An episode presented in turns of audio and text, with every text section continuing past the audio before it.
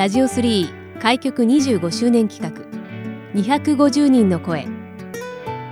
東日本大震災から10年。当時の様子を交えたそれぞれの10年の歩み。防災への取り組みやこれからの10年。またそれぞれの地域の魅力について250人の方々の声をお届けします。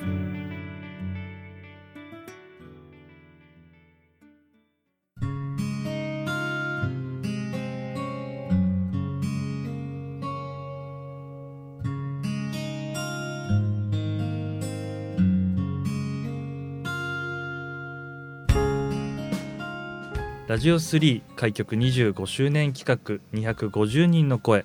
今回はライブハウス仙台マカナで PA そしてブッキングマネージャーを務めていらっしゃいます立花雄大さんにお話をお伺いします。立花さん今回はよろしくお願いします。よろしくお願いします。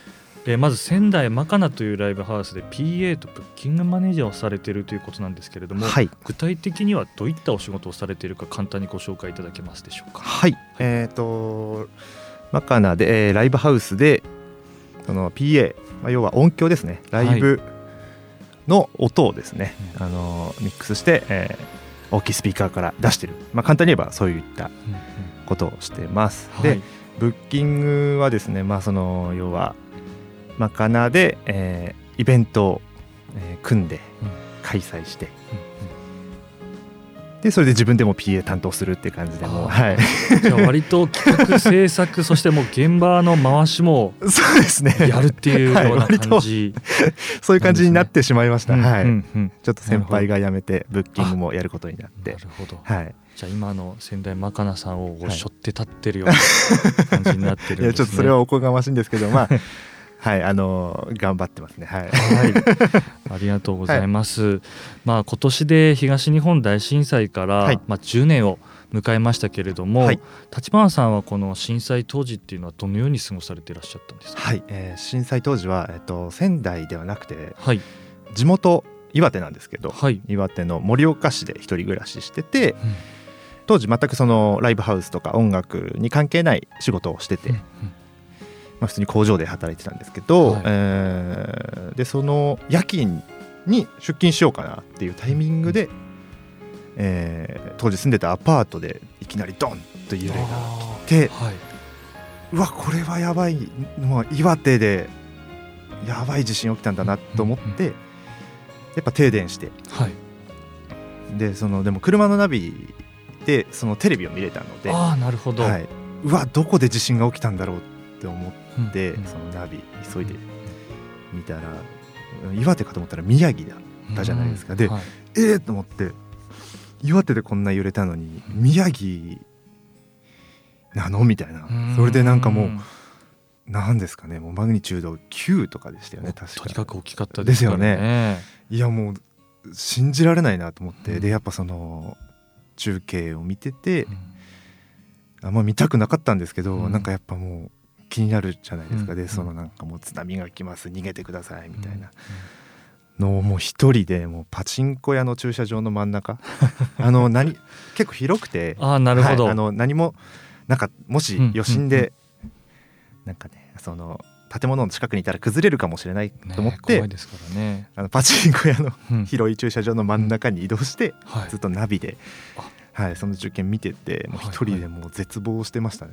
うんうわあそうでしたかと思って、うんうんうん。なるほど。はい。まあ、そこから当時は岩手県の工場でお仕事をされてらっしゃって、ねはい今はライブハウスでお仕事されてらっしゃるはいということなんですが、この10年間はいの立花さんの歩みについても教えていただけますか？はい、えー、とでその僕高校時代まではその同級生とバンド組んだりとかしてたんですけど、やっぱ社会人になってみんなバラバラになってその音楽活動というものも特にしてなかったんですけど、うん。やっぱその震災以降にその当時好きだった高校時代に好きだったバンドがその被災地になんかなんでしょうねその思いを届けようみたいな感じでその復活してくれたりだとか解散してたバンドがだったりそのライブハウス建てようみたいな、はい、あの何ですか宮古大船渡うん。石巻とかなんかそういうその好きだったあのアーティストたちの活動を見てすごい感銘を受けてうん。僕もやっぱりそのなんでしょうね音楽に携わりたいという思いが、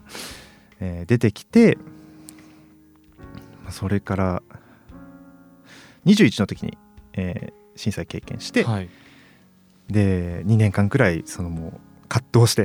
うん何かまた携わりたい 何かやりたいんだけどうん何やればいいんだろうなって、で当時そのライブとかやっぱそういうを見に行ってその PA の方が目に入って、はい。はい。音響さん。音響の方が目に入って、あこういうなんか、えー、と携わり方あるんだよなと思ってプレイヤーとしてはやっぱ諦めてたんですけどあじゃあ PA っていうものをやってみたいなっていう。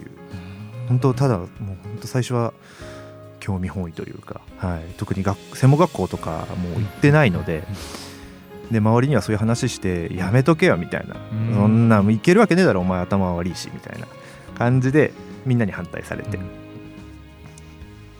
けどなんかもういやここでね諦めるのもなんか嫌だなと思って。で岩手にもやっぱりそのライブハウスの数が全然違うので、宮城仙台とは違う？はい、あのやっぱ少ないのでうん。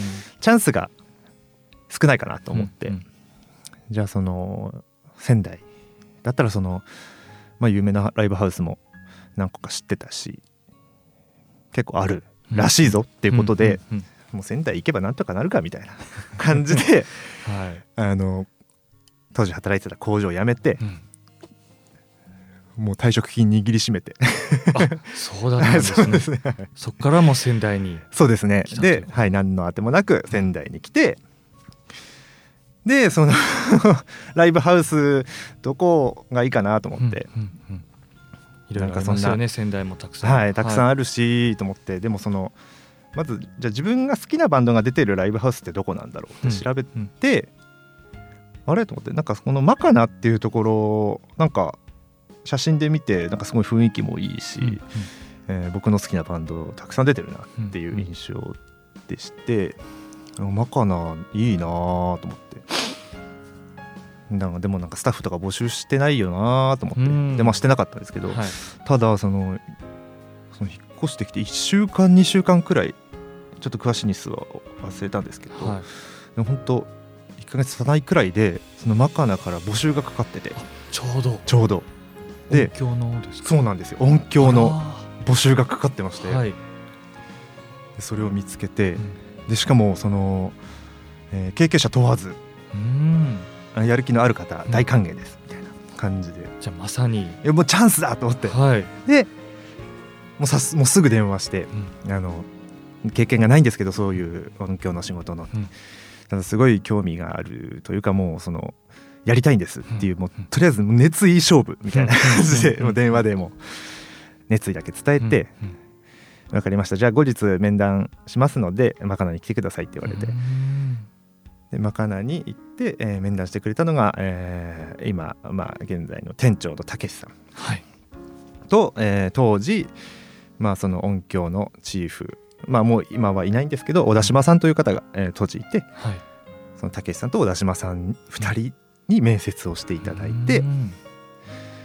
なんかもう本当そこでやっぱ熱意しかない 武器がないわけじゃないですか、はい。もうやりたいんですとにかくやりたいんですみたいな、うんあの頭も悪いしまあなんかそういった知識も本当今はないんですけどみたいな頑張って覚えますのであの教えてくださいっつって、うんうんえー。で 行ったら後日あの1週間ぐらい経ってから採用しますっていう電話が来まして。はい。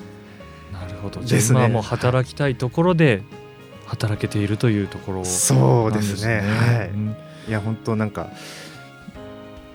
まあ運がいいというか本当ね、うんあのまあ縁縁があったのかなって今では。タイミングもそうですもんね。はい。そそうですね。はい。なんかいろいろタイミングが重なってうんうん。まあそこからもう7年8年目ですかね。ははいなるほど、はい。まあ、そんな中昨年はその新型コロナウイルス感染症なんかで、そのライブハウス、まあ、音楽業界も大変苦しんだ1そうですね。年に今もなってると思いますけれども、はい。そのあたり仙台マカナさんはどのような状況になってますか、えっとやっぱ現在だと、えーお客さんの入場制限うん。をやっぱしてまして本来だったらまあ200人以上入るライブハウスなんですけど、うんやっぱそこを50人うんで制限してましてうん。今、1メートル間隔空けてうん。みたいな、うん。ってなるとやっぱその50人しか入れられなくて。うん。でやあとやっぱその出演者の数も昔だったらその7バンドとかのイベントうん。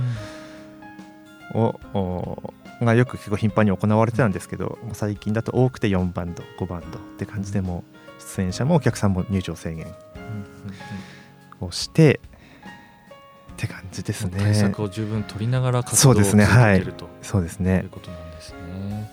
うーんなかなかやっぱ 苦しいところは苦しい。そうですね。あり正直苦しいんですけどまあなんとかいろいろ試行錯誤しながらとかうん。その配信とかもはい。はい。あのコロナになってからその始めましてうん。まずそのカメラの勉強だその YouTube で配信するにはどうすればいいんだろうとか、はい。その一からその店長のたけしさんとああだこうだ、まあ、たけしさんがもともとちょっとそっち系が詳しかったのでたけしさんに教えてもらいつつ、自分で調べたりもしつつって感じでなんかえその映像関係の知識を入れる日が来るとはなっていう感じですね。じゃあまたこのタイミングになってさらにまた勉強を深めながら そうなんですよ。活動を続けてるということなん勉ですね。物覚え悪いので本当に。ただ、うん、いやもうでもねそこから逃げてもちょっとあれなので、うん。まあ、ちょっと腹くくってうんうん。できることをやらないとなって感じで、続けていらっしゃると。そうですね。ですね。はい。ありがとうございます、はい。まあ、ちなみに仙台にはい。来られてから、まあ、約8年ぐらい8年ぐらはい。いとい。うふうに伺い。ましたけれども、で立花さんははい。青葉区に現在お住まいだということを伺ったんですけれども、この仙台青葉区の魅力といいますか、こんなところ素敵だななんていうところあれば教えていただけますか？はい。青葉区もそうですね住んでて思うのはやっぱそのある程度、えー発展もしつつその街中が。ただそのその中にやっと、まあ、緑がやっぱあるのがやっぱ仙台ならではだなって思いますね。やっぱその盛岡もまあ自然は多いんですけど街中にあえて木がこう綺麗になんでしょう立ち並んでるというか、そういったところはないのでやっぱそこがやっぱ仙台青葉区のいいところなのかなって思いますねやっぱ。はい、はい。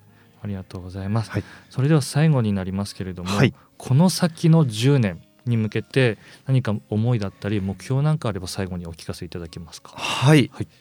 まあ、その地元バンド、うん。やっぱその仙台のバンド。とてもいいバンドがたくさんいるんですよ。ただそれがやっぱ全国まで届いてないなという印象うんを受けましていっぱいいるんですよ本当に何何十組も素晴らしいアーティスト、まあ、バンドシンガーソングライター、本当うんいるんですけどやっぱそこをもっと全国に広めていけたらなと思ってそのブッキングをやるようになってからよりその思いが強くなりましたね。なるほど。はい、仙台のアーティストの良さを全国にそうですねこれからも発広めていきたい。ですね。うんはい、ありがとうございます。はいえー今回はライブハウス仙台マカナの PA そしてブッキングマネージャーをされていらっしゃいます。立花雄大さんにお話をお伺いしました。立花さんありがとうございました。ありがとうございました。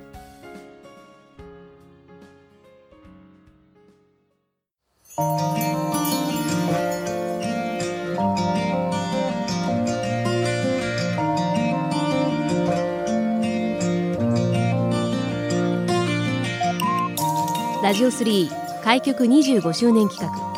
250人の声。ラジオ3のホームページからもアーカイブでお楽しみいただけます。どうぞご覧ください。次回の放送もお楽しみに。